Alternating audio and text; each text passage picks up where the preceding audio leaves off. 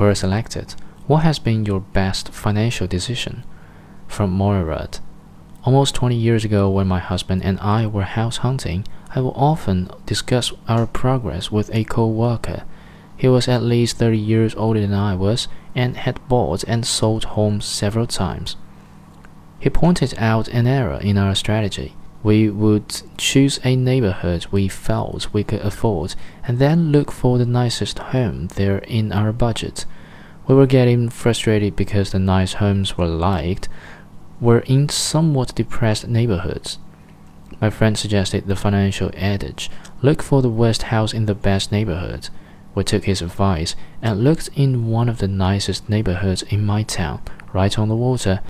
But minutes to town, it seemed silly since every house we saw was almost twice our budget. Then in that lovely neighborhood we found a house at the end of the quiet lane. It was ugly as hell. The front porch was about five multiply five foot slab of concrete with two steps leading up to it. There were crazy overgrown bushes everywhere.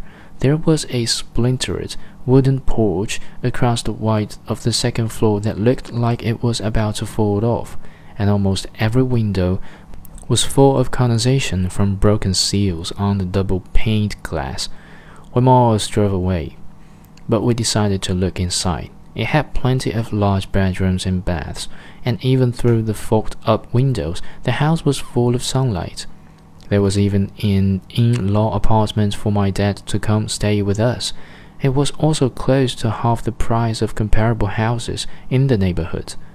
People thought we were crazy when we bought it, but when we ripped down the falling off porch, put a balcony across the second floor of the house, and built an entryway and garden in front, they understood.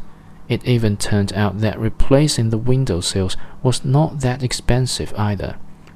We had taken a but ugly house that had sat on the market forever and turned it into a place that fits pretty well into the upscale neighborhood. It took some time, effort, and of course money, but 90 years later I am very glad we took my friend's advice.